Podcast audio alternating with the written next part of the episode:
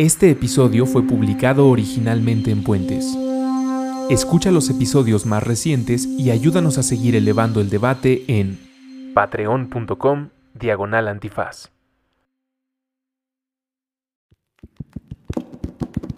No se dice provincia, no se dice provincia. Borrando líneas en el mapa a través de puentes, con Patti de Obeso. Disponible en Spotify, iTunes y puentes.mx. Hola, ¿qué tal? Eh, bienvenidas y bienvenidos al primer episodio de No se dice provincia. Y bueno, antes de presentar a mis dos invitados el día de hoy, que no puedo ocultar que estoy muy emocionada porque son mis compas y me acompañan en este primer capítulo, primero quiero platicarles brevemente de qué se trata este podcast. Pues básicamente, como, como dice la introducción, se trata de de borrar líneas, ¿no? Em, creo que eh, los que vivimos aquí en la Ciudad de México, eh, los chilangos, como les llamamos, em, bueno, todos reconocemos que la capital es una gran ciudad, em, es un espacio, una ciudad de eh, políticas públicas de las más progresistas que existen en el país, hay museos, hay parques, hay mucha cultura, comida deliciosa.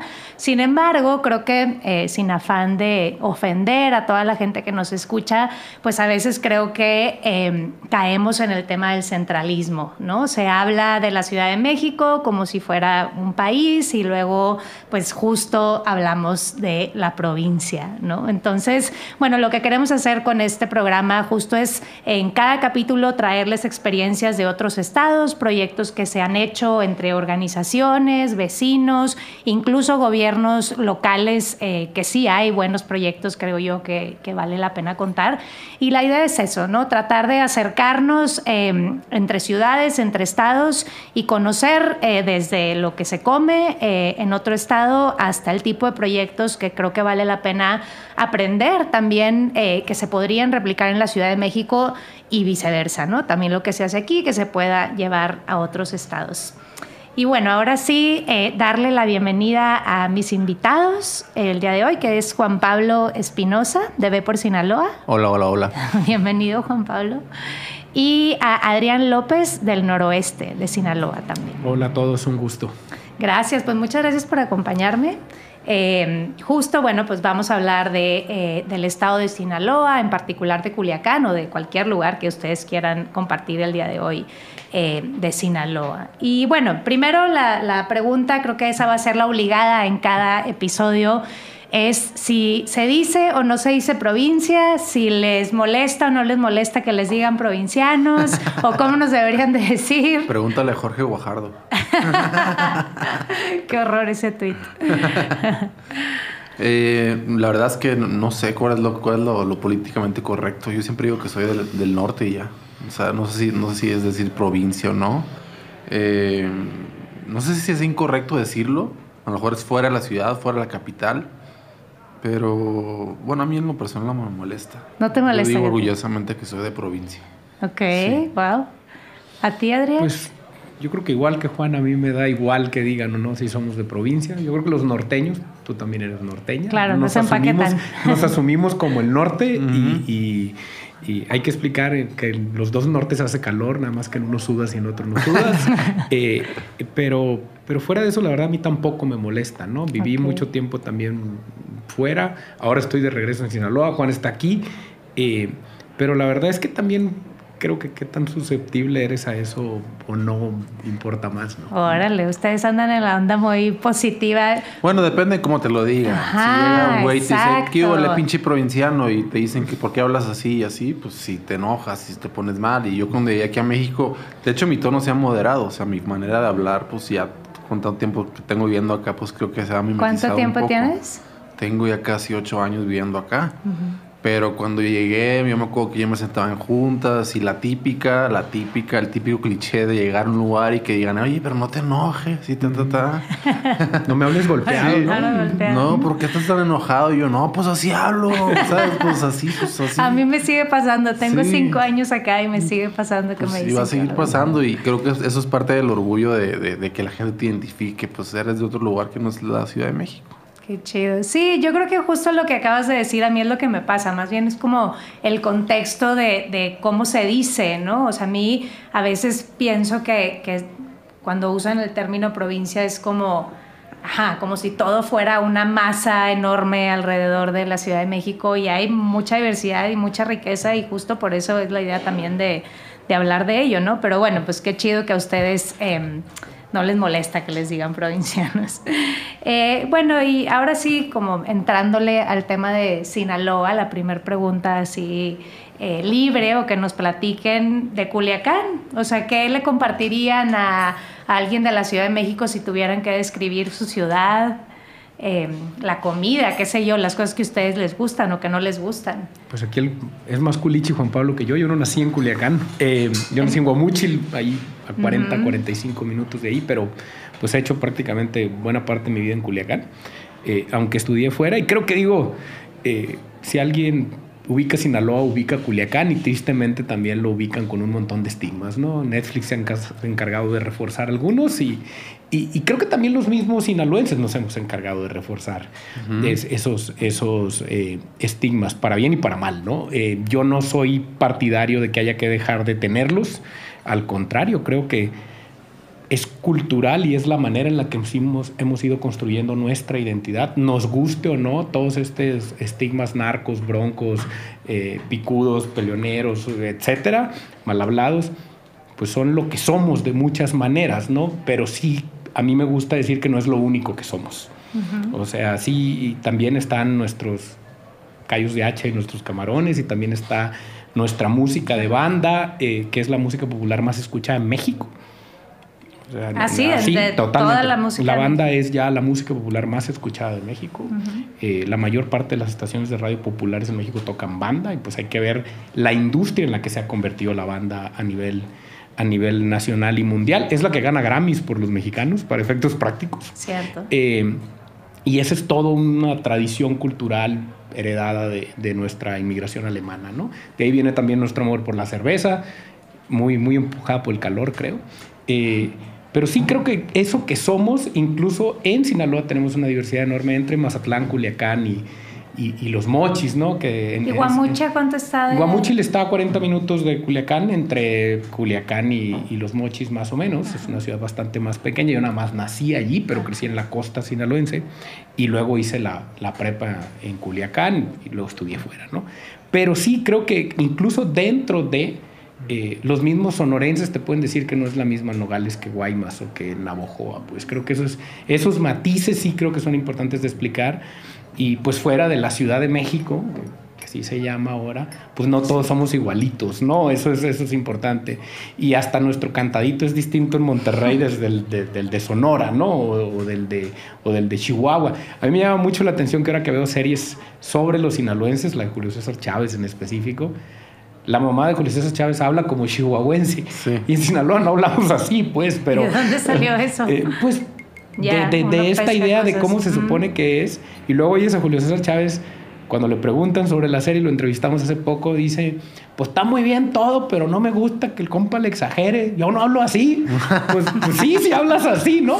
No nos damos cuenta. O sea, no, no nos damos cuenta y vamos moderando el acento cuando nos salimos un poco forzados por el, por el tonito, pero pero hablamos como hablamos, ¿no? Eso yo creo que no tiene vuelta de hoja.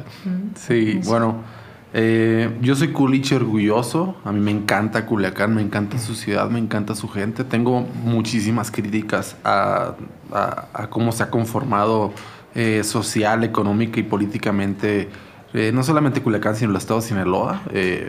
creo que todos los que tenemos como una inquietud por porque cambie el estado en el que estamos ahorita, sobre todo en términos de violencia, pues tenemos que estar muy atentos a, cómo estamos eh, re reaccionando y comportándonos social y culturalmente. Creo que Culiacán es, un, es una ciudad muy bella, pero también es una ciudad muy problemática que, ha, que durante muchísimo tiempo se ha tratado el problema este como un problema que ya prácticamente forma parte de nuestras vidas. Entonces, pues sí, tenemos eh, música muy padre, gente muy buena onda, gente muy abierta, gente eh, que recibe a la gente de fuera de manera diferente. Aquí vienes al DF y tienes que Ahí estar con los, con los ojos eh, con ojos detrás de la cabeza y Culiacán yo siento que cuando a una persona de fuera la reciben eh, de manera muy amorosa y cariñosa y, los, y yo lo he presenciado y gente que va para allá este, le gusta mucho.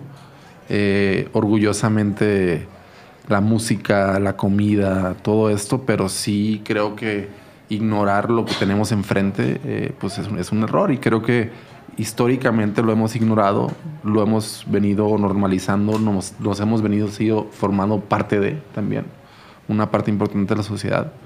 Y creo que para cambiarlo, pues primero tenemos que reconocerlo. Y yo reconozco que mi ciudad es una ciudad bellísima, tenemos los atardeceres más bellos del país desde mi punto de vista, tenemos ríos, tenemos recursos naturales, tenemos mares, tenemos todo pero también tenemos una problemática social muy importante que no se ha podido resolver durante muchísimo tiempo y que no se puede seguir ignorando para poder avanzar como, como, pues como culichis, como sinaloenses y como mexicanos. Es algo que nos concierne a todos. Sí, de acuerdo. Yo me identifico mucho, bueno, obviamente siendo en Monterrey y que tuvo años espantosos, ¿no? Entre 2009 y 2011, pero justo el otro día platicaba con un amigo y me decía, no, bueno, pero ya mejoraron las cosas, ¿no? Y te pasa eso, o sea, la percepción es cuando mejora tu entorno, ¿verdad? Si antes Monterrey sí era conocido porque no, o sea, el crimen organizado se paseaba por las calles y de repente tú ya no lo viste, para ti las cosas están bien, cuando en realidad no lo están, ¿no? Cuando ves las estadísticas y los números y, y otras colonias, otros lugares que tal vez no son por los que tú pasas, pues resulta que no están tan bien las cosas. Y creo que pasa lo mismo en Culiacán, pero igual comparto contigo, digo, ustedes lo saben y, justo pues así nos conocimos, ¿no? Que en los últimos años me ha tocado ir muchas veces y de verdad lo defiendo. Me parece que Culiacán es una de las ciudades más bellas del país, se come delicioso, eh, como ya dijeron ustedes, y justo pasa esto, como también dices, Juan Pablo, que estás ahí y no sientes el peligro, por lo menos. Pero también es, yo lo veo también, o sea, y aquí me voy a poner medio esqueridoso, no me regañen. pero yo creo que eh, es un tema de privilegios, es un tema de dinero. O sea, la economía del Estado eh, o la narcoeconomía que prevalece en el Estado desde hace muchísimo tiempo ha hecho que Sinaloa se enriquezca cabrón. Entonces eso significa que tapamos toda la situación de la violencia, toda la situación este, de la narcocultura con dinero y, y callamos conciencias a billetazos prácticamente. O sea, a la gente en general, hay gente muy pobre en Sinaloa, lo hay, pero tú es una ciudad vibrante, una ciudad que está abriendo comercios, que abre y cierra, que todo por todos lados está creciendo. Mucho de ese dinero obviamente viene del narcotráfico, obviamente viene combinado del narcotráfico y no ha habido una autoridad que tenga la la suficiente autoridad, ahora sí, perdón la, redundancia, para, para poderle poner un alto, por lo menos para hacer un diagnóstico claro de lo que está pasando ahí. O sea, hay, mucha, hay muy poca realidad. Hay muchos terrenos de Sinaloa que están completamente abandonados por el Estado, que pertenecen a grupos del crimen organizado. Lugares preciosos que, por ejemplo, yo nunca he podido conocer la Sierra de Sinaloa porque son lugares que están prácticamente tomados, no puedes entrar. Entonces, eh, y es curioso que me decías Monterrey. Yo siendo de Sinaloa y hablando de mis propios privilegios, ahora sí, a mí nunca me ha pasado nada allá. O sea, allá yo, yo viví mucho tiempo en, Culiacán y la verdad es que nunca me pasó nada. Anduve en la calle, anduve de vago, anduve haciendo todo y no, no, no, no tuve ningún problema. Y en el 2009, yo estudiando ya en Monterrey, secuestraron a dos amigos míos y me tuve que ir de, de la ciudad. Entonces, es algo que compartimos, yo creo, y, que cada vez estamos compartiendo más estados esta problemática, no solamente de homicidio, sino también de todo lo que se envuelve este, el tener la presencia de grupos de crimen organizado ahí. Y ya más de fondo, el hecho estúpido desde mi punto de vista de permanecer en esa lógica de que, no, de que esto se tiene que criminalizar tanto al consumidor, tanto el vendedor, tanto el productor, tanto a todas las personas, toda la cadena económica involucrada en esto, y, no, y no actuamos conforme a la realidad, mientras el problema crece y crece y crece y crece. Sí, yo creo que invariablemente cuando hablamos del, del norte del país, ¿no? y es la ruta además de, eh, del narcotráfico y de ese negocio, estamos hablando de una, de una problemática compartida y a la vez eh, compleja y distinta, ¿verdad? Justo si más comparando Monterrey con, eh, con Culiacán, hay cosas muy distintas, pero el tema de los privilegios creo que es muy compartido, ¿no? Esto que sucedió con los estudiantes en el TEC, este, y luego, claro, cuando ya empieza a acercarse esa violencia a los privilegios, pues eso también empiezan a cambiar las conciencias y los empresarios a involucrarse y tal.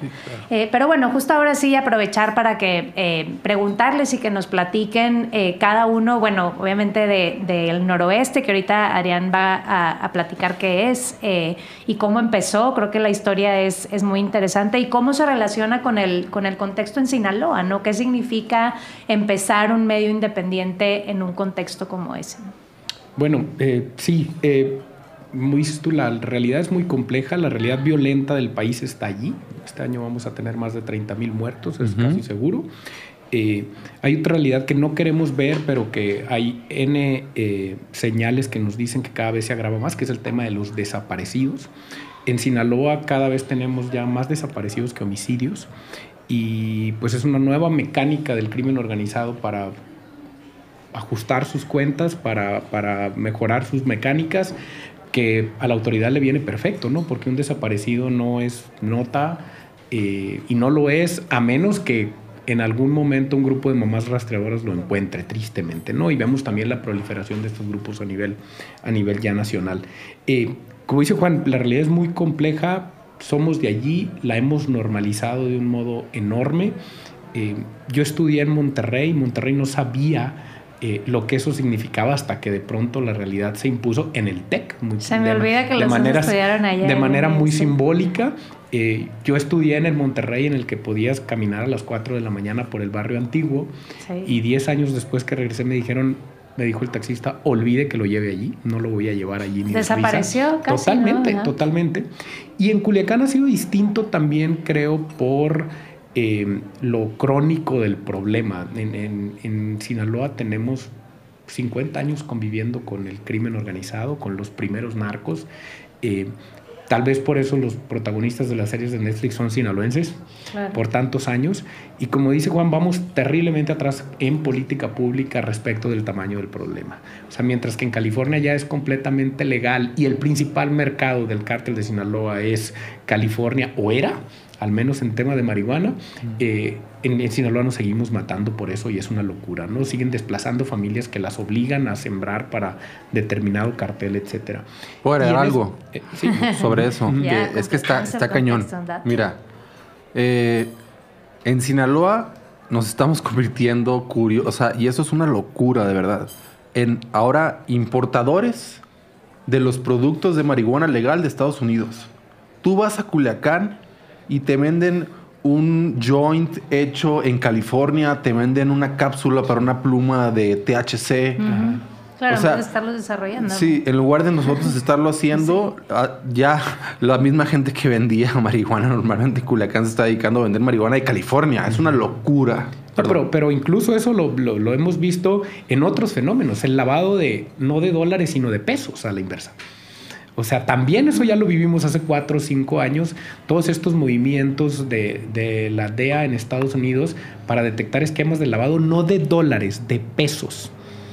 Entonces, ¿a qué, a, qué, ¿a qué voy? Se vuelve tan complejo y problemática la hidra que nuestros carteles ya no son solamente narcotraficantes. Ahorita uno de los principales negocios del cártel de Sinaloa es el huachicoleo porque lo único que necesitan hacer es controlar un territorio por donde pase un ducto y eso ya lo han hecho históricamente, ¿no? Entonces, sin problema. Eh, y, con otros efectos eh, culturales y sociales, que es cuando eran narcotraficantes sí generaban una empatía social porque remodelaban el pueblo, construían la capilla, ponían agua, eh, pero seguían siendo envenenadores de tus hijos, ¿no?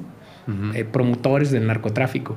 Ahora cuando venden la gasolina a 7 pesos el litro son chucho el roto sí, de verdad. Y entonces, ¿qué pasa? Lo que ya ves en el centro del país, las poblaciones los protegen.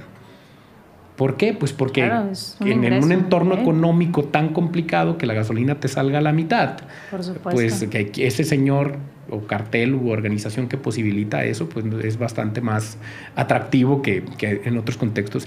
Y, y, nosotros creo que despertamos esa realidad en Sinaloa en 1977 con la Operación Control cuando por primera vez Sinaloa reconoció el tamaño del narco, del viejo narco, los gomeros les decíamos entonces, porque empezaron en la amapola. Sí. Y, y Noroeste nació cuatro años antes, en 1973. Eh, nace como un medio independiente fundado por tres familias eh, muy tradicionales, panistas, eh, la familia Lutier, la familia del Murillo y la familia del Rincón. Eh, y pues sobra decir que entre los primeros 15 años no era de ellos en términos prácticos, porque pensar en tener un medio independiente contrario al PRI en los 70 ahorita suena bien fácil, sobre todo ahora con el PRI, ¿no? Pero, pero, pero hace 45 años eh, eso implicaba hacer juntas en lo oscurito y tener un, un, un dueño que no era el dueño, me explico. Eran otros tiempos, ¿no? Acaba de morir el exgobernador Toledo Corro y ese gobernador requisaba todo el periódico a la salida de la prensa cuando no le gustaba la nota. Como no lo podía requisar en términos reales, lo compraba todo. O sea, esta, esta simulación ¿no? de libertad de expresión. Imagínate. la verdad es que somos una generación privilegiada en ese sentido. Tenemos otros, otras amenazas, ¿no? Y por algo México es uno de los países más peligrosos para hacer periodismo. Entonces, en ese contexto nace Noroeste y durante 45 años ha intentado mantener un modelo así. Eh, lo logra, se vuelve un medio muy, muy exitoso en, el impreso, un medio con muchísimos suscriptores, con muchísimo liderazgo de opinión. Pero todos sabemos que ahorita el periodismo está cambiando muchísimo, las plataformas impresas están declinando y muriéndose, volviéndose muy de nicho y lo que está eh, irrumpiendo es el tema digital. Y eso se empata además con otras posibilidades de hacer periodismo, con el chance de hacer más investigación, más periodismo de datos. Hoy presentamos una nueva investigación literal con un video tipo los mopeds, ¿no? Con unos monitos explicando una cosa. tiene que durar 10 segundos. Y, no, y además tienes que ser mucho más didáctico, creo, porque también la política pública se ha vuelto mucho más compleja. Entonces ya no estamos hablando de lo mismo siempre. Y lo que intentamos hacer respecto de esta problemática que decía muy bien Juan, lo primero es reconocerla, es pues continuamente estar haciendo un periodismo que nos enseñe la realidad, cuidando siempre tener límites éticos. El, el básico es no dejar de decir, a pesar de que en Sinaloa el crimen organizado es muy poderoso, sí hemos encontrado, creo, una manera de no dejar de decir, con algunos costos a veces muy importantes, nos han balaseado, nos han amenazado, hemos tenido que sacar periodistas, nos ha pasado un poco de todo. Está el antecedente ahí de Javier Valdés, que pues es innegable, eh, pero aún así no somos Tamaulipas. Me explico, donde literal el crimen organizado ya dicta la línea editorial. Y creo que eso tiene que ver también con los matices de nuestro cartel, pero también creo con la manera en la que hemos ido como aprendiendo a hacer periodismo sobre eso. El riesgo se corre siempre, pero también hemos intentado tener otro referente ético. Si el silencio no es apuesta, el otro es, pues no vamos a ser parte de ese discurso. Entonces, eso sí lo hemos intentado hacer en el noroeste, no digo que lo hacemos bien todo el tiempo, pero es muy casuístico, que es no ser parte del discurso narco ni violento desde el punto de vista de eh, caer en su lenguaje, publicar eh, con total sensacionalismo, servir de voceros de ellos con sus mantas y sus mensajes. Eh, creemos que ahí tenemos que poner límites y líneas. ¿Y la gente cómo responde a eso? O sea, los lectores y, sí, los lectores del, del, noroeste, o sea, ¿cuál es el, el, sentimiento en términos de hacer un periodismo más ético y, o sea, cómo responden, pues, o qué es lo que les gusta pues, ver en, en corren las dos vías. Te mentiría si te dijera que ah, es que se nos ocurrió todo a nosotros. No, no es cierto. Le, tenemos un contacto permanente con los lectores y nosotros replanteamos nuestras políticas de publicación de violencia por ahí de 2008, 2010, que es cuando se viene la super epidemia de violencia en todo el país y en Sinaloa empieza la división del cártel entre los Beltrán Leiva y los Guzmán. Y donde primero empezamos a notar que nuestro periodismo no estaba siendo adecuado para la conversación que necesitábamos fue en Mazatlán porque los hoteleros empezaron a quejar de la cantidad de violencia que había. Y no tanto de que la publicáramos o no, sino del tono. Entonces nos dimos cuenta que estábamos haciendo portadas narcomantas, estábamos haciendo portadas amenazas, estábamos haciendo portadas matanzas. Y entonces dijimos, a ver, ¿con qué criterios vamos a seguir diciendo que esto sucede sin ser eh, amplificadores de ese discurso. O apologistas. O, apologistas. Eh, creo que en Noreste nunca fuimos apologistas como tal, nunca hemos contado cuántas Pero novias sí tiene hay en Sinaloa. Ah, no, además hay todo. En Sinaloa y en todo el país, ¿no? Sí, Eh, sí, sí. Hay un periodismo que vive de la nota roja y del gossip del morbo que genera el narco. Exacto. O sea, como hay narcoseries colombianas y mexicanas, ¿no? O sea, pero yo no tengo bronca si es entretenimiento, porque al final si es entretenimiento, pues cine o literatura, viva el free speech, ¿no? Pero si es periodismo tienes que ser riguroso. Si es periodismo tienes que tener algún estándar ético. Y si es muy relajado ese estándar o muy apretado, pues al menos transparéntalo con tus lectores, ¿no? Lo que nosotros hicimos fue definir una serie de criterios y decirles a los lectores y también obviamente a los criminales, cuando publiques, cuando dejes una narcomanta en la banqueta, conmigo eso no es portada, ni voy a traducir el mensaje, ni le voy a corregir las faltas de ortografía. Voy a publicar que la dejaste por ahí. Y tan nos dimos cuenta que tenían una estrategia de comunicación que luego nos dejaban las mantas en la banqueta del periódico. Alguna vez con un decapitado, ¿no? Eh, y, y ahí es donde te das cuenta que eres usado. Entonces, eh, digamos que en este diálogo con la sociedad decidimos pues tomar estas decisiones. Creemos que nuestros suscriptores nos lo agradecieron bastante, además por las características de nuestro medio. Nosotros somos un medio de suscripciones que entra a las casas. Entonces, el que nuestras fotos no publicaran vísceras, que la sección de seguridad y justicia se volviera a blanco y negro con total intención, etcétera, pues sí ayuda para que tu hijo no agarre abra el periódico y vea allí cuatro muertos que en total exhibición de, dolor, ¿no? Eh, y la otra cosa, eso es más difícil de hacer y es lo que hemos intentado, es poder explicar la complejidad del fenómeno con periodismo. Y hemos hecho mucha investigación en el sentido de explicar, pues si cambia y se legaliza en California, ¿qué pasa en Sinaloa? Y que hicimos una investigación larguísima el año pasado sobre eso. Y pues es lo que dice Juan Pablo una, el narcomenudeo empieza a crecer en Sinaloa porque si no la puedo vender mi marihuana que no compite con la marihuana legal en California, pues la vendo en la ciudad. Y si además eso es muy complicado de manejar, pues meto metanfetaminas. ¿Cuál es el producto de exportación ahora del cártel de Sinaloa? Heroína. Pero eso genera desempleo en la sierra porque ocupas menos gente para producir heroína y se bajan a robar autos. Y Sinaloa trae una epidemia enorme de robo de autos. Y entonces empiezas a entender por qué pasan cosas, ¿no? Claro, eso nunca va a ser Sí, apostarle al periodismo de investigación. Claro, pero también sobre el fenómeno complejo, ¿no? que eso siempre es bien difícil de explicar. Nunca va a ser tan atractivo como volver a contar la historia del capo X, pero sí creemos que termina siendo más útil. Oye, ¿en tu casa llegaba el noroeste cuando vivías allá? Sí, llegando. Ah, sí, llegando. Sí, sí, sí. Aparte, mi mamá es fan de Adrián, entonces. Sí, todos somos, pues. Oye, bueno, y, además yo sé, digo, ustedes trabajan juntos, además en proyectos de allá. Eh, cuéntanos, Juan Pablo, de, de B por Sinaloa, justo, y también el trabajo que han hecho con el, el, noroeste, porque yo creo que además, Adrián, es importante decir todo lo que ya has descrito de lo que es el noreste y además este papel tuyo y del resto de los periodistas también de jugarla como de activistas, ¿no? Es un rol como eh, bien interesante, eh, por lo menos uno que lo ve de fuera y en un contexto como el que justo acabas de describir, creo que también tiene, tiene un gran valor, ¿no? Sí, la verdad, todo mi reconocimiento a todo el equipo editorial del Noroeste y los reporteros son unos rifados. Totalmente. Pues mira, te cuento.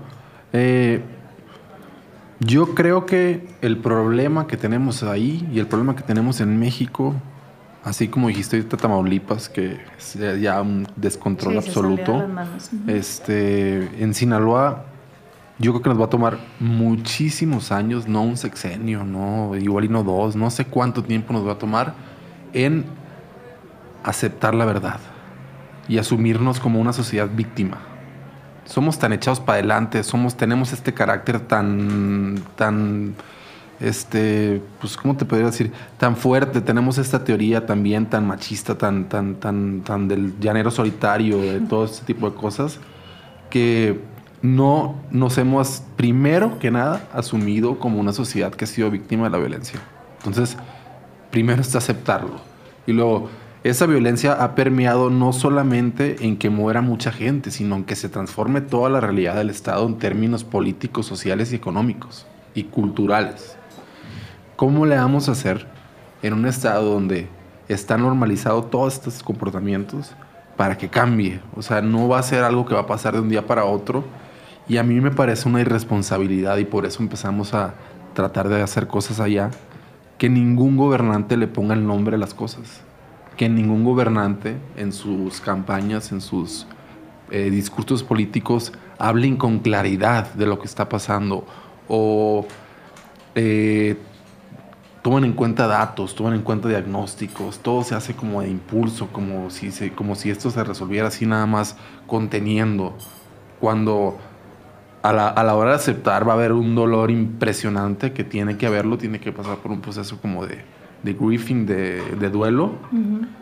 eh, pero yo creo que lo primero que tenemos que hacer es aceptarnos como víctimas, como sociedad. No hay gente que no le ha pasado nada, hay gente que está muy Pero bien. con eso te refieres a que la justo, o sea, el origen, por ejemplo, del narcotráfico, de la violencia es que hay carencias que el Estado no ha suplantado y Claro, y ahí claro. Y, también la pobreza es otra forma de violencia y muy fuerte. Y en, y en Sinaloa es muy bien aprovechada por dos partes que ya están muy mezcladas, por los políticos y por los narcos. O sea, los políticos expertos en movilización electoral, expertos en, expertos en clientelismo, utilizan la pobreza del Estado para poder obtener votos. Ahorita no les fue tan bien. Qué bueno. Em, y por otro lado, la estructura social del, del narco. Y toda, la, y toda la gente que está involucrada con ellos, desde la persona que corta la planta de amapola hasta la persona que, Como es- aspiracional, ¿no? De- que lava dinero y que tiene mucha lana y que le va muy bien y que tiene una casa en un, un complejo padrísimo ahí en Culiacán. Esa cadena, esa cadena, identificarla, pero también decir, ah, cabrón, o sea, porque es un tema también de actitud en términos sociales. O sea, hay una actitud que nos ha implantado la, la narcocultura que está atestado en muchísima gente en el Estado. Entonces, ¿tú cómo la vas a hacer para no solamente cambiar la política pública, este, la política de prevención, etcétera, etcétera, bajar las armas, eh, disminuir los homicidios, los desaparecidos, todo esto, pero también cómo le vas a hacer para cambiar la- la- la- la forma en que te aproximas a la vida con, una, con un Estado que ha estado inmiscuido con el narco mucho más tiempo que todo México. O sea, la guerra contra el narco lleva, lleva 10 años y la guerra contra el narco en Sinaloa ya que 40. 50, sí, 40. más o menos. Eh, ya, totalmente de acuerdo con Juan, creo que lo dice muy bien con un término que es claridad. Eh, es increíble que todavía eh, en Sinaloa sigamos teniendo una enorme hipocresía para reconocer el tamaño de la bronca. O sea, todavía nuestros gobernadores, por lo menos los últimos que yo he visto pasar desde esta posición, eh, siguen usando eufemismos y... y- y- Pero ¿cuál es la razón? O sea, ¿es eso que Yo- dice Juan yo- Pablo el tema como yo creo que tiene electoral que ver- meramente no le entienden? Yo creo ¿o que tiene que ver con dos cosas, porque no es de evidencia, ¿no? O sea, eh, y cada gobernador que llega, llega con un juguete nuevo, ¿no? Maloba compró Tigers y Quirino compró drones y, Sí. y- y- y- y Juan Millán hacía espionaje, ¿no? Eh, creo que tiene que ver con dos cosas. Lo primero es con, con esto que dice Juan de reconocer la epidemia de violencia que llevamos durante tanto tiempo, que ya es transgeneracional y que es más políticamente correcto no verla que verla. O sea, tú, tú vienes de- de- de- Sí. del índice de paz, sabes lo difícil que es que la gente asuma las cifras, ¿no? O sea, No, eh, y que- que hablar, las del, autoridades- hablar del fenómeno, como ustedes lo han dicho, ¿no? Eh, hablar de paz eh, está y- con madre y- porque y a yo, y yo, y suena, yo ¿no? uso un ejemplo que a la gente le causa risa, que es, nos pasa a los mismos sinaloenses, ¿no? Cuando te dicen, oye, güey, quiero ir a Culiacán, eh, pero qué tan peligroso está, ¿no? Porque pues es Culiacán. Y lo primero que decimos es, no, hombre, nada que ver, güey. O sea, vas a ir, vas a comer, te la vas a pasar genial, eh, la gente te va a tratar de poca madre, etcétera, etcétera. Eh, inmediatamente después decimos, ¿a qué hora llegas? No, pues llego al 6, yo voy por ti al aeropuerto. güey. Y porfa, no, no, si, si sales, trata de ir a estos lugares. Y si te chocan, por favor, no la hagas de tos y tal. Damos el, el- el- el- primero el speech turístico y luego el manual de sobrevivencia. Eh, eh, sí, la verdad. Porque los que somos de ahí sabemos lo que puede implicar Y no sabemos mover. y nos sabemos mover. Y esa es la bronca. Que, y, y me regreso a lo primero que dijo Juan, que es el tema de las élites. Sí, sea, que justo exacto. decir eso es súper, ¿no? Ah, sí, Yo sé por dónde sí, moverme y la gente claro. que dijiste, pues y sí, entonces jodida. es muy fácil decir, pues no, no es cierto que somos eso porque a mí nunca me ha pasado nada. Pues sí, pero si has vivido en una de las colonias privilegiadas, vives en una privada, tienes una alarma, eh, sales en cierto horario, me explico, estudias en cierta escuela, pues evidentemente tu nivel de riesgo es mucho más pequeño y si además tienes la fortuna de ocupar una posición que medio te cuida o tener un apellido que medio te cuida, pues genial. Pero cuando ya ves cómo Culiacán está creciendo, hay un estudio del doctor Guillermo Ibarra que lo explica muy bien, las élites de Culiacán somos los que nos hemos ido a vivir a privadas, encerrados entre tres Ah, casetas, es cuatro otro rejas. fenómeno, Eh, claro, y- claro. y- las, y terminas- las paredes inmensas. ¿no? Exacto, ¿por qué? Porque el que vive en prisión eres tú y le dejamos la calle al, Claro. a los criminales y a la No, gente y que no tiene te otra opción. encierran, ¿no? Si se mete alguien ahí a robar, pues ya chingaste Yo, yo- porque Yo- yo les, yo les digo que cambiamos el canto de los gallos a las 6 de la mañana por los sonidos de desactivación de las alarmas. Mm. Si oye, el- a las 6 de la mañana escuchas el tu, tu, tu, tu de cómo las alarmas se apagan en tu colonia. Y eso no está bien, pues. O sea, no está bien por todo lo que genera, porque los que viven allá adentro viven aislados de lo que pasa afuera. Y terminas generando un aislacionismo enorme entre los de afuera que se sienten desprotegidos, eh, totalmente carentes de oportunidades, etcétera, y los ricos que viven allá adentro. Es más, hay otro fenómeno más grave que es, hay complejos de privadas. Incluso dentro de esas privadas hay niveles. Sí, sí, sí. O sea, Ah, caray, es que yo no vivo en eh, una privada, entonces no sé, Entonces, pero- ricos entre los ricos, me explico. Y, y estamos hablando de la minoría de la gente. La gran mayoría vive en estas condiciones Claro. y es carne de cañón de estos. ¿no? Y la gran mayoría, tristemente, eh, o sea, son las víctimas y son los victimarios. ¿En, en qué, qué sentido lo digo? Todas esas personas que el Estado ha abandonado, que son personas que están, que tienen, que no tienen oportunidades, que vienen de niveles muy altos de pobreza, son los que ponen los muertos, son los que ponen los sicarios y son los que Están ponen en los, la cárcel. y son los que ponen a los encarcelados. Eso no se dice en ningún lado en Sinaloa. Eso no es un di- eso no es un debate público, no es una discusión, no es una discusión ni siquiera de mesa. O sea, entonces eh, la solución que yo he visto que se ha tratado de dar allá por parte de la gente que tiene los recursos para hacerlo es tapa el sol con un dedo y evitemos el día a día.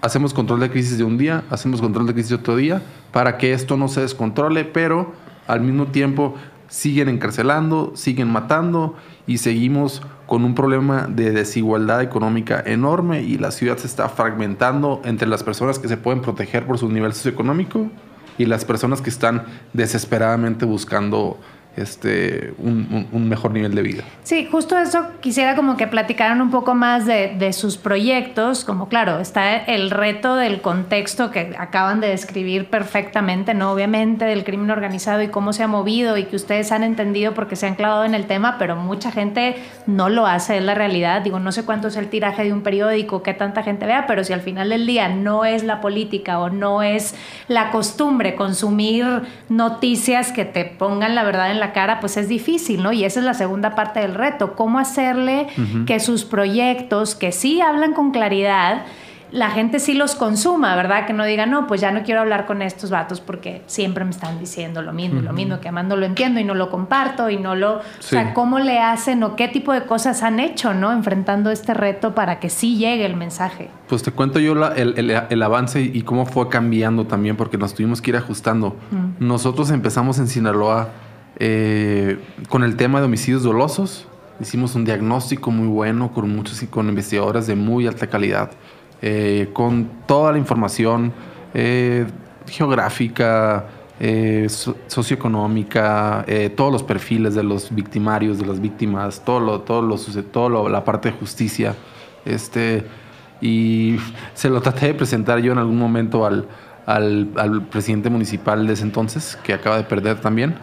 Y este mm, incluso junté firmas para que no- no- nos recibiera el documento y bueno, me imagino que no sé, le mandamos el documento, no sé dónde está ese documento ahorita. O sea, no sabes si lo leyó o no lo No, leyó. hicimos una campaña para eso y luego nos volteamos y dijimos, esto no puedo, o sea, por lo menos en este momento no podemos tenerlo, no podemos tener una interlocución con la autoridad porque la autoridad ni siquiera acepta el problema y es muy probable que sea parte del problema, ¿no? Primeramente. Eso. Entonces, a ver, lo que estamos haciendo ahorita y encontramos entre un proyecto que Adrián también está involucrado, este, empezamos a documentar casos específicos de violencia en Sinaloa.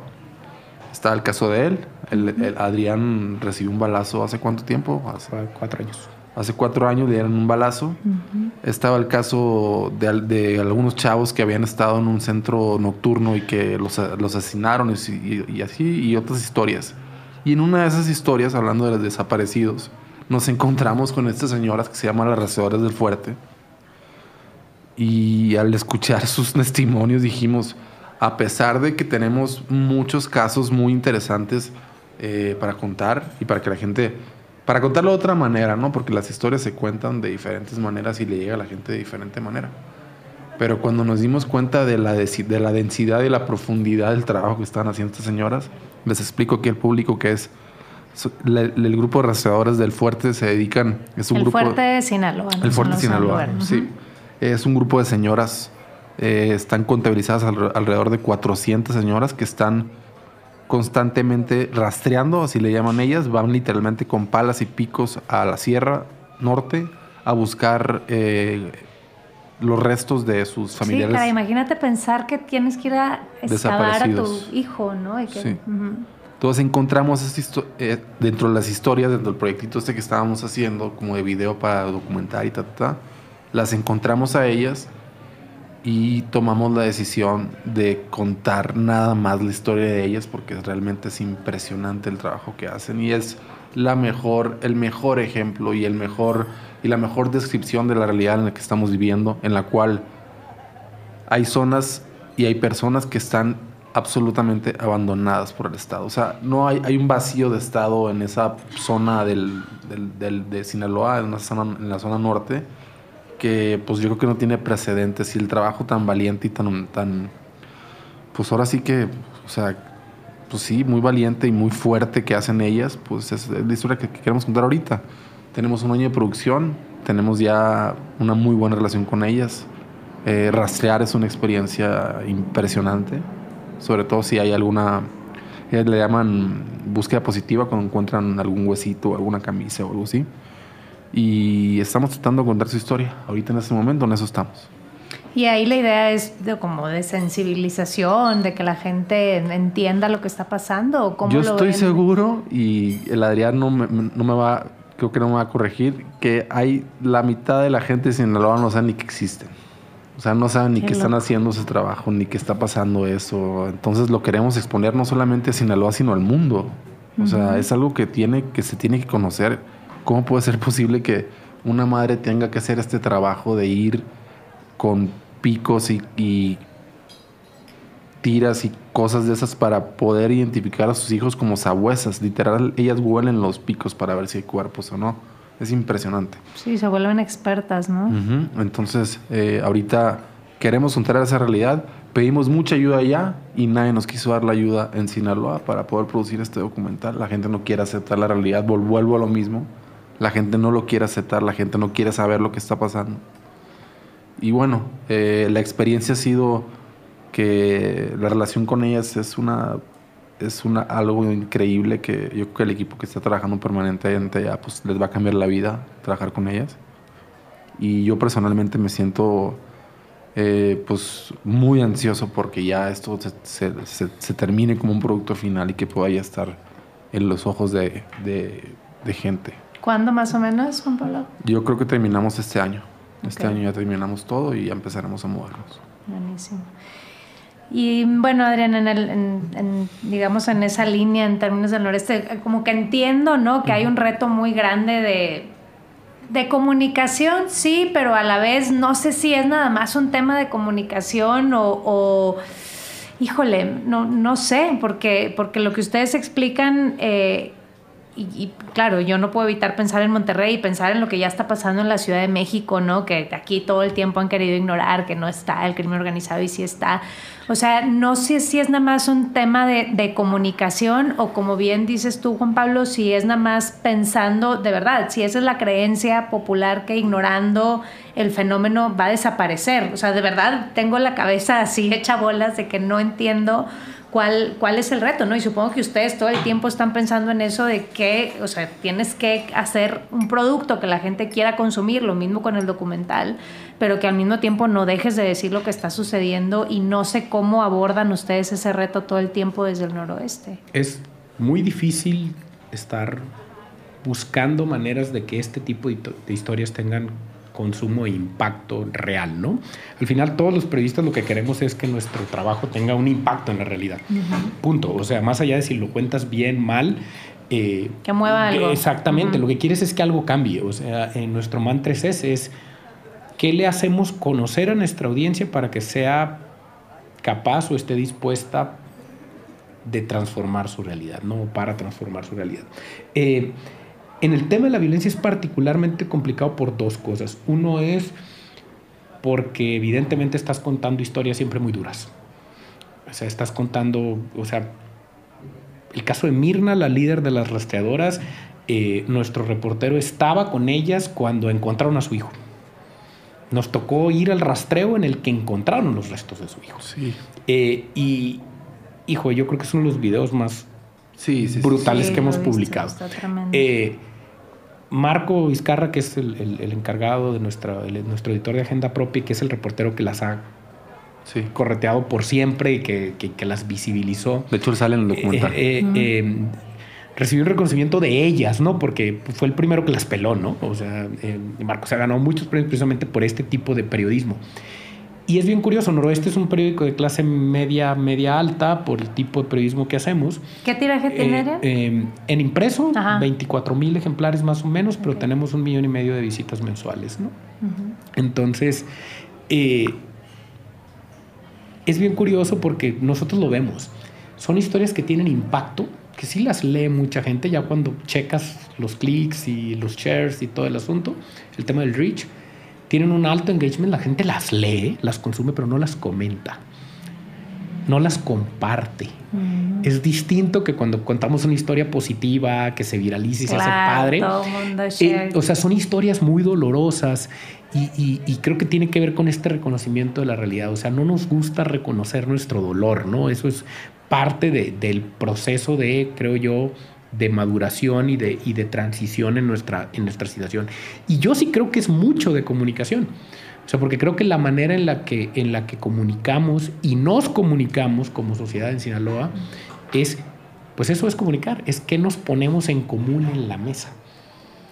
Y en esa mesa es innegable que tiene que estar, si estamos hablando de la conversación pública sobre Sinaloa, la violencia, los desaparecidos, los muertos de todos los días. Y, y creo que también los medios tenemos que encontrar maneras de ni trivializar, ni ap- eh, hacer apología, pero también de no de no deshumanizar esas historias. No sé si me explico. Sí, en totalmente. algún momento cuando, cuando la violencia se volvió tan contundente en México, los medios, una manera que encontramos de protegernos y de no hacer apología fue subjetivizando a un nivel enorme la nota roja. Eh, y la nota roja está terriblemente estigmatizada y es súper necesaria para el registro de realidades violentas en una sociedad. los colombianos, que se hacen en los eso, colombianos claro. eh, eh, te, te lo explican muy bien, ¿no? Eh, y doy ejemplos concretos de qué hacíamos los medios antes de que, de que nos cayera ese 20 y se sigue haciendo mucho. La nota era asesinan a sujeto en tal zona a tal hora, recibió tantos impactos de bala, eh, fue torturado así, las señas particulares eran ta, ta, ta, como un boletín eh, informativo. eh, informativo de la de, de pericial. bueno, ¿no? descriptivo. Ajá, sí, completamente descriptivo, pero completamente frío. Claro, está el extremo morboso de lo asesinan, le- lo, lo mutilan, ya sabes, Claro, los detalles morbosos, y el sensacionalismo, pero está también el... No sabemos si era narco o no, no sabemos si era delincuente o no, porque esa es la otra. Lo primero que hace la gente es criminaliza. ¿En qué andaría metido? Lo vivimos en Culiacán todo el tiempo. No, y la, y la Le gente y el gobierno, eso es lo Ah, peor. claro, el gobierno es el primero que sí. Y criminaliza. déjame te digo, Maloa era experto en eso. En quién sabe qué andaban metidos. Sí, sí. Puta, o sea, es lo, es lo, lo primero que dicen es, es, es ¿para qué andaban ahí? Claro, y es una manera de deslindar. decir Sí. estupideces. Y entonces lo que nosotros intentamos hacer ahí a raíz de un estudio que hicimos en Mazatlán, porque queríamos como entender mejor quién consumía la nota roja y por qué y para qué, y nos llevamos dos sorpresas enormes. Nosotros creíamos que la gente no la quería leer. Y lo primero que encontramos es que la gente te decía, sobre todo la de los estratos más bajos, claro que la quiero leer porque quiero Ah, saber en qué ¿a anda mi hijo y qué pasa en mi colonia. Y segundo tema era, la leían más mujeres que hombres, mucho más mujeres que hombres, 70-30. Y fue porque nos dimos cuenta que eran madres de familia que querían saber pues, los riesgos que corrían sus hijos. Evidentemente no mis madres de familia suscriptoras en la colonia Chapultepec, pero sí la gente que consume nuestro, nuestro contenido vía otras plataformas. Y entonces lo que hemos intentado hacer es poder contar estas historias de, una humanidad mucho más grande. O sea, los tres, cuatro muertos, tres y medio muertos diarios que tiene Sinaloa todavía, pues son tres y medio muertos diarios y generan cero tráfico. ¿eh? La gente ya los obvia. Ya no generan ningún impacto, a menos que haya algún agravante en el nivel de violencia, en el morbo, en tal. O a menos que sea gente con dinero. O, que sea un, personaje público o, relevante o un apellido relevante. O privilegiado. pero incluso perteneciendo a, una, a un segmento privilegiado, criminalizamos, ¿eh? Claro. O sea, incluso hasta allí eh, eh, las élites se dividen y dicen, sí, no, pero en términos, no meto las manos, ¿no? No en términos de atención ¿no? y de valor de la vida, podría decir decirse. Y ahí fue cuando empezamos a decir, a ver, no me cuentes la historia de hayan cuatro osamentas, cuéntame la historia de la mamá que halló a su hijo ahí. O sea, ya no digas asesinan a sujeto, di asesinan a padre de familia, asesinan a maestro de escuela. Ah, si además el señor tenía cuentas con la justicia, es otra cosa. Pero a nosotros no nos toca juzgarlo. Y como yo lo digo mucho, es: si era delincuente, merecía estar en la cárcel, no muerto. O sea, punto. Entonces no, se justifica con nada. No pues. confundamos las cosas, ¿no? Entonces sí es, es, es, un debate muy complicado, pero sí creo que tiene que ver con poner realidades y verdades objetivas en la, en la mesa. O sea, ¿cómo niegas que Sinaloa tenga 40 mil muertos de la Operación Cóndor para acá? 40 mil muertos. ¿Cuántos fueron en Vietnam? No, es ¿Me escandaloso. O sea, es, escandaloso y las sociedades se enferman de esa violencia. Y es lo que dice Juan Pablo. Ya no nos damos cuenta. Y no se nota en la calle hasta que la violencia emerge de un modo eh, brutal y, ahí sí muy automático, ¿no? La emboscada a los militares, lo que pasó en Monterrey. Monterrey despertó a esa violencia cuando asesinan a los muchachos en un lugar tan simbólico como el Y cuando justo empezaron a secuestrar hijos de empresarios grandes, ¿no? Entonces ahora sí había un problema, ¿no? yo, yo, les digo que es, la metáfora es como dormir al lado de un león, ¿no? O sea, y, pues mientras Sí, el problema nunca se acaba, ¿no? Se, se, mueve del lugar, se diversifica, este, pero en realidad nunca se acaba, ¿no? Pero nos va a tomar, como dice Juan, yo creo que dos o tres generaciones, si eso llevamos por lo menos metidos ahí, darle la vuelta y empieza por entender que de ese tamaño es la bronca. Nada más, o sea, vámonos por prioridades. O sea, si yo, si yo le pusiera una prioridad, dijera, a ver, lo primero que tendríamos que hacer en el Estado es disminuir los homicidios, primero que nada, ¿no? Porque es el problema que tienen más tiempo. ¿Cuánto tiempo nos vamos a tardar en que la, en que la tasa de homicidios baje? Y que digamos, oye, tenemos un conteo positivo de tres meses en el cual no ha habido estos tres muertos y medio que hay al día en el estado y que la gente diga, oye, yo tengo que estar al pendiente de esto porque me concierne a mí, porque soy parte de esta sociedad y porque ya no puede continuar esta masacre. Pues. Exacto, yo creo que también parte de la idea de que no se simplifique el fenómeno, ¿verdad? Y reducir los homicidios no nada más tiene que ver, como mucho se dice, con la impunidad y meter entonces al que cometió. Obviamente es importante combatir la impunidad de los homicidios, pero ¿de dónde viene, no? ¿Por qué existe esa impunidad? ¿Por qué suceden? ¿Por qué? Y el valor de la vida, definitivamente, ¿no? Como dices tú, es prioridad número uno que no maten a la gente, ¿no? Pero no está dentro de las prioridades. Y la gente que está desaparecida, pues, oye, ¿cómo se llaman, cabrón? O sea, ni siquiera. Un buen registro. Sí, pues, ni siquiera tenemos una metodología para decir, oye, tenemos tantos. En Sinaloa, quién sabe cuántos desaparecidos hay en realidad. En el país, en realidad no sí, sabemos. o sea, no sabemos, eh, no sabemos cuál es su. cuál es el. de dónde vienen, quiénes eran, qué hacían. Eh, y también es un problema es un círculo vicioso muy, muy fuerte porque es tan fácil la entrada a este estilo de vida que los jóvenes del estado de Sinaloa son jóvenes desechables para el crimen organizado, ¿me entiendes? O sea, viven una vida muy buena, dos, tres, cuatro años, igual le alcanzan a dejar dinero a su familia, pero se están muertos, están muertos, están muertos, están muriendo y matando y matando y matando. Entonces, a ver, ese círculo vicioso en, el que, en el cual las víctimas y los victimarios tienen ambos, vienen de un problema que va más allá de esto, que es un problema que es un problema de política, que es un problema político, que, es un problema que no se ha podido resolver políticamente. ¿Cómo le hacemos para romper ese ciclo? Porque también hay muchísima gente en, en Sinaloa que ya está entrándole al narco ya ni por necesidad económica, sino porque es una aspiración ser narcotraficante. O sea, es socialmente aceptado ser narcotraficante. Entonces imagínate el volumen social que alcanzan estos grupos con morrillos que... Eh, y mira, yo, yo en términos de contenidos estoy igual, estoy de acuerdo con Adrián. Yo no me gusta para nada la censura. Pero, por ejemplo, pues chavitos que tienen desde los 11 años escuchando narcocorridos y las superhistorias de Javier Torres y de ta, ta, ta, y esto y el otro, que se van haciendo una imagen, en su imaginario personal, se van haciendo como eh, aspiraciones, ¿me entiendes? Sí, normalizado. Traer una pistola, andar, andar vestido de forma llamativa, eh, que hay un estilo muy particular en Sinaloa de eso también, que es cultural. Este, y que ha evolucionado muchísimo también. Sí, que ha evolucionado. Es una moda, Que, es una moda, eh, hablo en términos de, fashion casi casi, que ha evolucionado y que aparte em, es, un, es un tipo de, de fenómeno también de aceptación social. O sea, a lo mejor no eres un niño pobre, pero a lo mejor eres un niño bulleado. Entonces el niño bulleado, pues, ¿qué opciones tiene?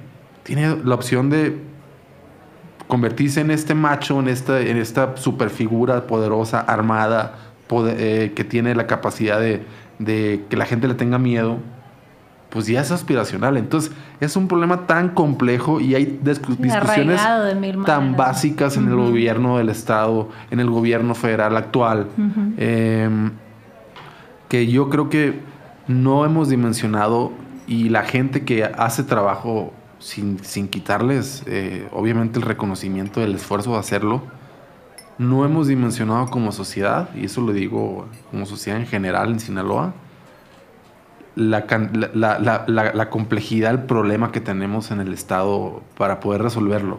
Porque no solamente es, ahora sí que, disminuir la violencia, sino es una transformación cultural y social que tiene que haber, porque la, puedes disminuir, pero pues al año vuelve a regresar, ¿sabes? O sea, sí, le tapas acá y sale por acá. O sea, tenemos un reto enorme. Entonces el reto es cómo contamos esas historias, cómo hacemos que sea que la gente sea empática ante esto. Que reflexione, ¿no? Que piense, yo creo, más allá de, solamente hacer juicios inmediatos o... Pero ¿cómo le haces con 40 mil muertos? O sea, hasta... Sí, sí. ¿Cómo, lo, ¿Cómo, lo, sigues negando, no? Eh, yo, coincido con Juan, es una bomba de demasiados componentes, es, es terriblemente compleja, pero sí creo que hay como acciones muy claras y muy hasta obvias desde el punto de vista de la evidencia, eh, que te ayudan a ir como desmantelando esta bomba un cable a la vez. Eh, lo primero es muy obvio, que es el tema de la liberalización medicinal y lúdica de la marihuana, simplemente porque ya no tiene Pero ya, vamos tardísimo con ese rollo. O sea, eh, creo también que eso implica la regulación medicinal e industrial de la amapola para producir heroína medicinal. Eh, en el, desde el punto de vista de construir dos industrias y como alguna vez me dijo un secretario de Agricultura, tiene todo el sentido que en la sierra, como donde no podemos ir, estemos sembrando aguacates porque el clima lo permite y en los invernaderos del valle estuviéramos produciendo marihuana. Me explico, o sea, en cantidades industriales para poder competir, eh, porque como ¿por qué la va a tener que hacer mejor ahora California en hidroponía que nosotros, ¿no? Que somos la cuna de la agricultura nacional y, me atrevo a decir que hasta internacional de muchas maneras, ¿no? Eh, esa es una. Ahora, ¿eso es política de seguridad? Evidentemente no, pero sí quitas un montón de incentivos económicos en el proceso.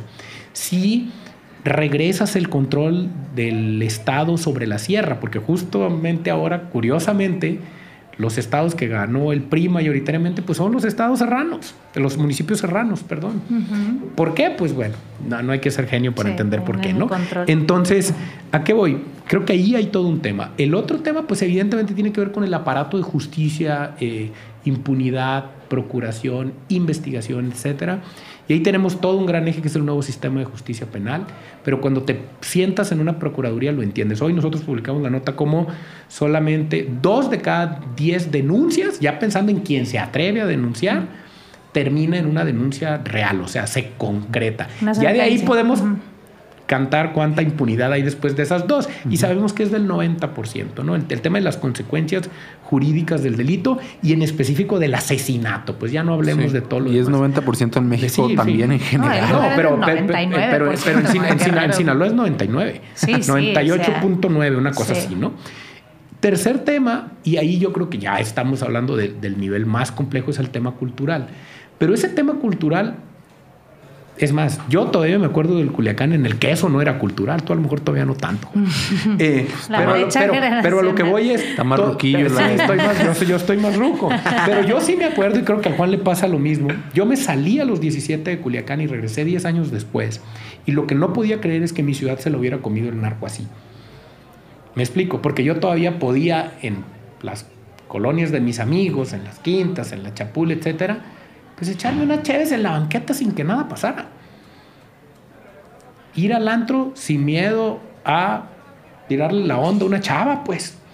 A mí ya no me pasó eso. A, a ti ya no. No, o más bien estaba dividido. Eh, Sí, yo- sabías en dónde sí, Sí, en dónde sí. no, y preguntabas si la conocían o no. Y dentro de los mismos, eh, está, eso estaba muy chistoso porque dentro de los mismos, eh, me- no, me, no me gusta la palabra antro, dentro del mismo Sí, lugar está- de esparcimiento, como sea, No digas discoteca porque entonces ibas a sonar Juan. en la misma discoteca. Donde venden alcohol y bajan Sí, la luz. En la sí. misma discoteca ya sabías hasta dónde te podías meter y hasta dónde no te podías meter. Exactamente. Ya Ah, sabías incluso, geográficamente, sí, dentro de- ay, incluso güey. pues, sabías a qué baño podías meterte y a Ah, cuál baño no sí, podías qué meterte. Y en qué nivel VIP no podías caminar y en qué nivel Sí, VIP sí. sí, sí. O sea, Órale.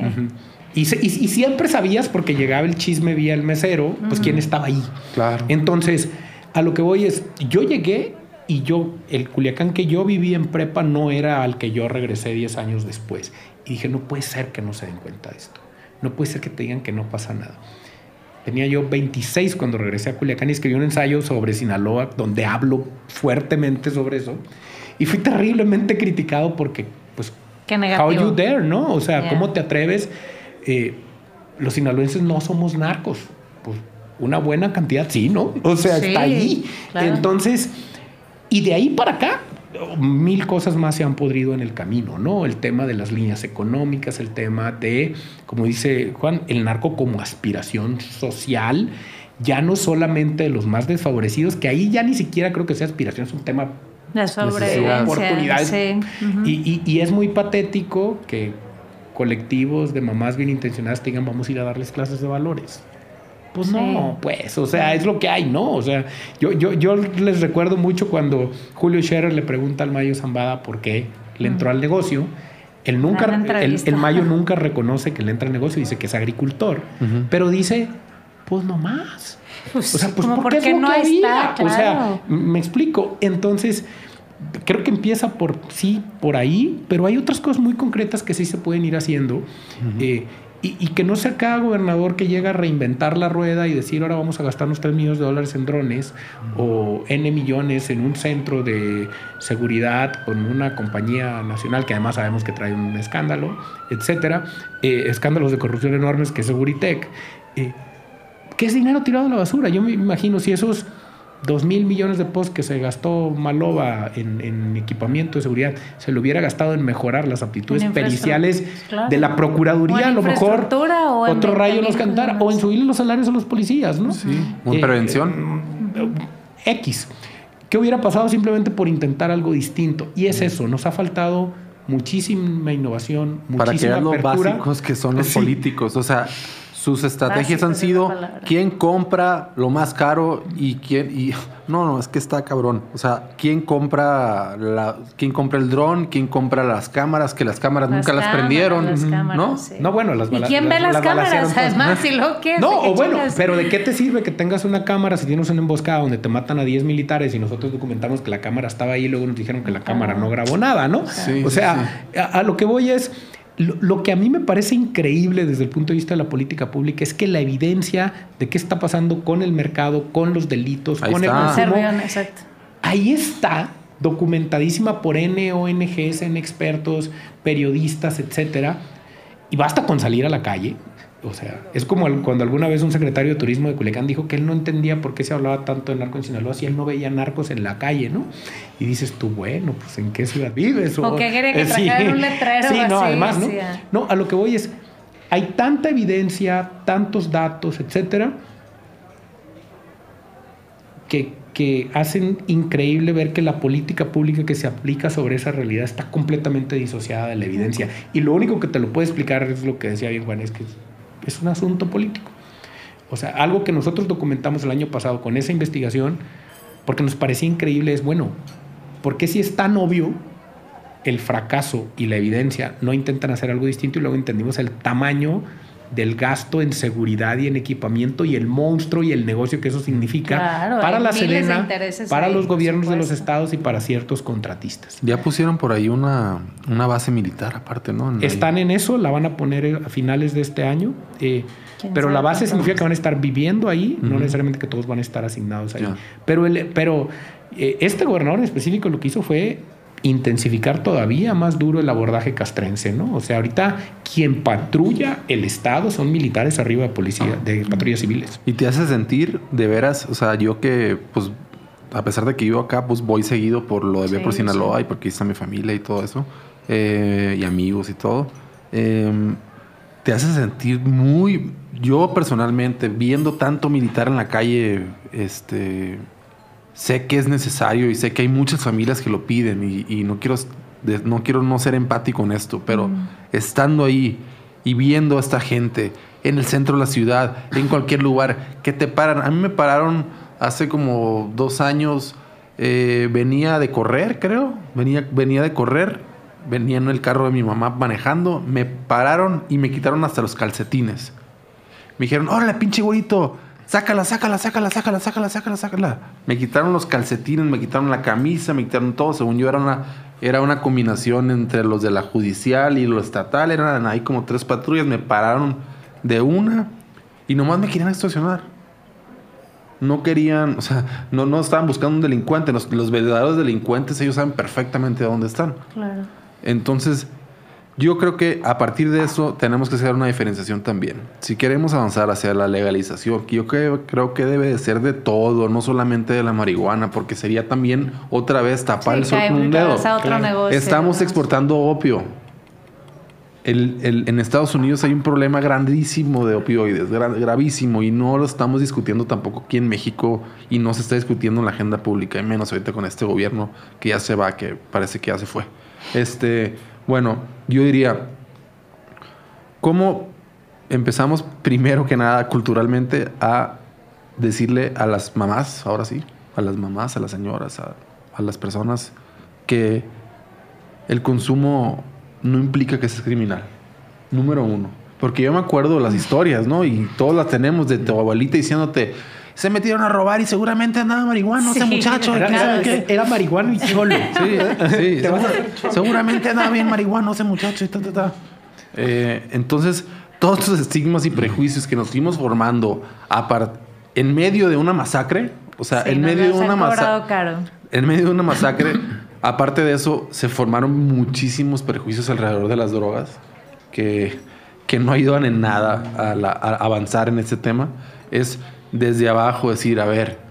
este, mitos, ¿no? que Son existen. mitos. Y hay tantos jóvenes en la cárcel que están en la cárcel por consumo o por, o por posesión menor de marihuana, que es ridículo. Y lo único que haces son personas que estaban consumiendo o que tienen un pe- una pequeña posesión, es convertirlos automáticamente en delincuentes, porque una cárcel en México es una escuela de delincuentes. No son centros de reformación social como lo dicen en la en los políticos. Y están autogobernados. además. Están agobernadas, Sí. están, están, son un desastre. El- todo el, el sistema penitenciario del país es un desastre. Entonces, yo diría, primero comencemos con rescatarlos a ellos. Primero rescatemos también la palabra, los prejuicios, eh, todo lo que tiene que ver con el tema de drogas, una discusión amplia.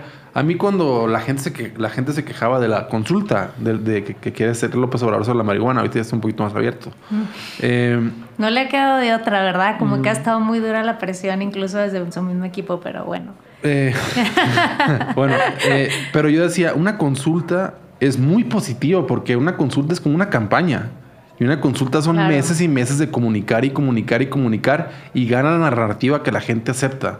Entonces yo creo que una consulta en este caso, no solamente de la marihuana, a mí me parecería eh, otra vez taparle el sol con un dedo nada más que sea marihuana, eh, sería una super oportunidad para abrir una discusión pública nacional sobre qué, qué es y no es las drogas y sobre qué tenemos que estar discutiendo realmente y no estar con estos prejuicios de que van a soltar criminales y van a ta, ta, ta, ta, todo este tipo de cosas, pues los criminales los creamos nosotros Es y los como, creamos, o Eh, Sí, es como una película, Es como ¿no? alguna vez me decía una mamá en una reunión, eh, es que cuando ustedes, el noroeste, promueven el, cuando hicimos el Congreso de Paz, ¿te acuerdas? ¿no? Que hablamos de este tema, luego una, Ahí andaba la una, una reunión.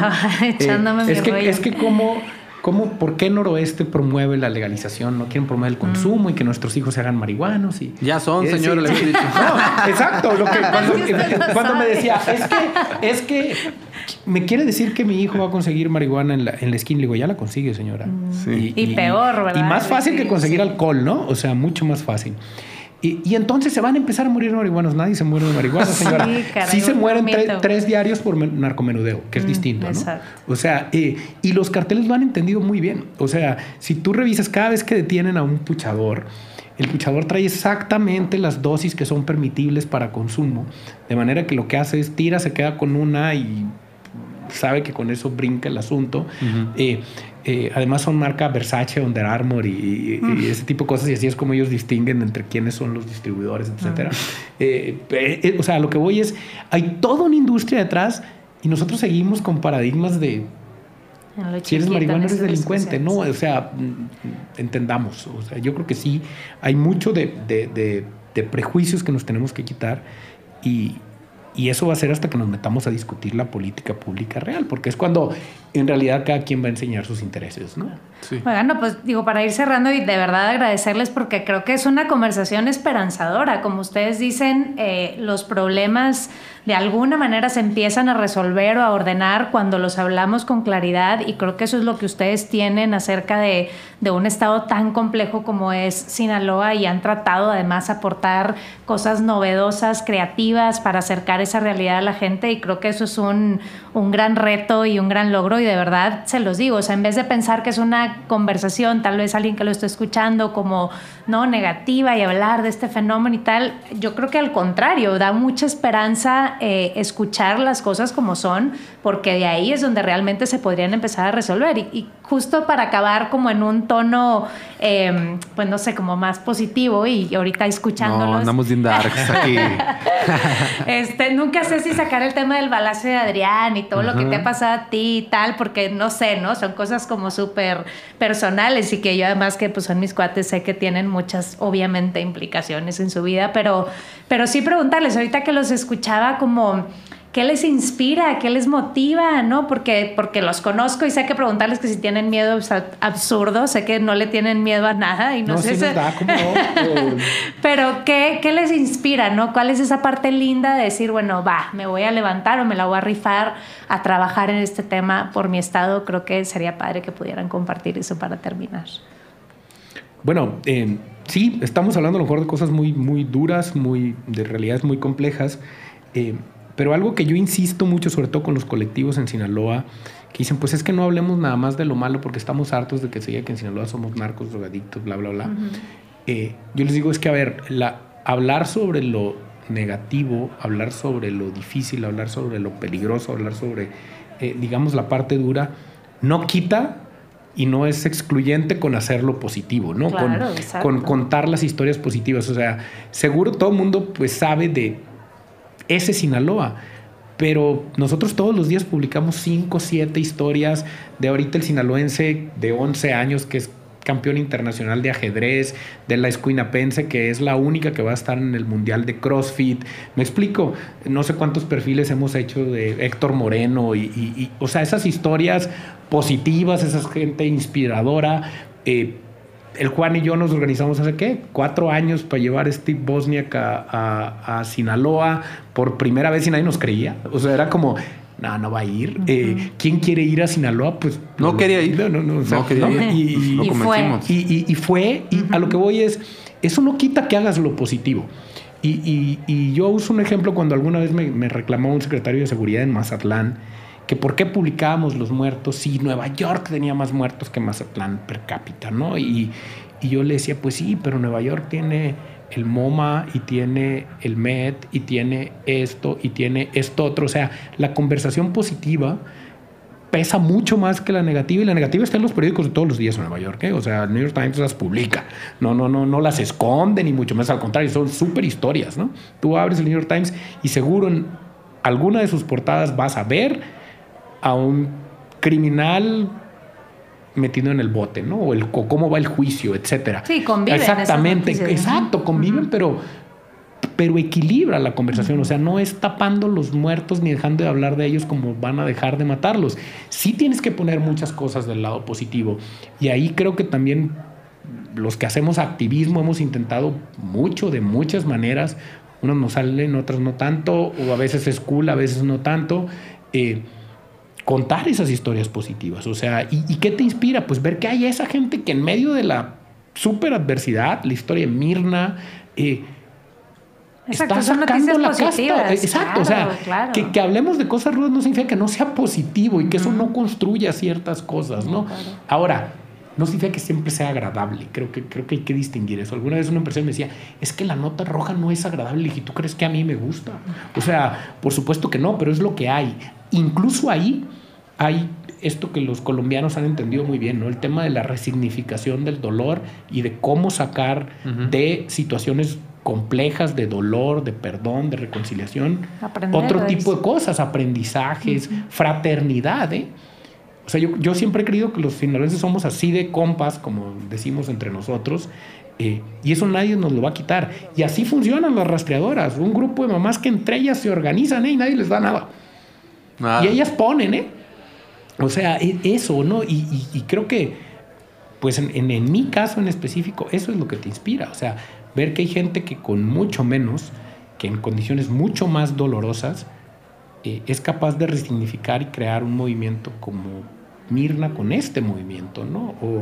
O, periodistas o activistas, etcétera. O sea, no, tiene que ser romántico ni bonito para que sea sumamente inspirador. Eso es lo que yo creo, ¿no? De acuerdo. ¿Tú, Juan Pablo? Em, mis motivos, pues no sé, son muy egoístas. Lo voy a decir así, francamente. O sea, tengo con mucha insatisfacción. Tú sabes que no es el único tema que traigo. O sea, aquí en México también he estado metido varios temas que me gustaría que cambien. Entonces yo creo que mm, es, es, parte de esa insatisfacción personal la que me hace pues, moverme y, averiguar en dónde puedo hacer ciertas cosas y, y es un reto para mí este, poder em, involucrarme en eso lo cual no significa que yo haya visto cambios, que eso es lo, más chistoso, o que ves cambios cosméticos y todo cambia para que todo siga igual, y ¿me entiendes? Sí. Eh, lo, esperanzador para mí, y ahora sí te lo digo, como les dije, lo estoy diciendo de forma muy egoísta, es yo experimentar ese cambio. O sea, yo ver ese cambio es lo que a mí me daría a mí este, satisfacción personal, si lo quieres ver así existencial, como, como, se, como se diga, eh, pero que yo pueda decir, oye, si les va a tomar 20 años cambiar esto, y en 20 años decir, pues a lo mejor pues no cambiamos todo, pero cambió algo y se disminuyó esto y llegamos a esta gente y, y por lo menos pude aportar a que se discutieran cosas de forma diferente, a que a presionar a políticos que te digo que los todos los gobernadores que yo me acuerdo de Sinaloa son personas muy básicas. Muy básicas en el sentido que eh, nada más hacen política para ellos y para su gente. No hacen política para la gente en general. Sí, el bien común y esas cosas. Sí, o sea, no, tienen, no, tienen ni, o sea, no, está en ninguna parte de su ideología o visión el preocuparse realmente por las personas. Yo, desde, desde mi punto de vista, debe haber casos rescatables, pero en general yo lo veo así. Entonces yo diría, eh, ¿Qué dejo de esperanzador en esto? Que hay cosas que se están moviendo. El caso de las restauradoras es un caso eh, muy especial que se tiene que contar y que se tiene que acompañar también en términos del dolor que ellas sufren para también que podamos ser nosotros como sociedad en Sinaloa una catarsis social fuerte. Y, y si de repente me dicen, oye, pues a partir de eso se dio una discusión y por fin se, la ley de desaparecidos, de desaparición forzada, se está echando a andar y está funcionando y hay protocolos y las universidades están involucrando en encontrar los cuerpos también, como se hace en otros lugares del mundo, y la política pública, esto cambia y hay resultados tangibles que se puedan ver, pues es la mejor satisfacción que yo me puedo llevar.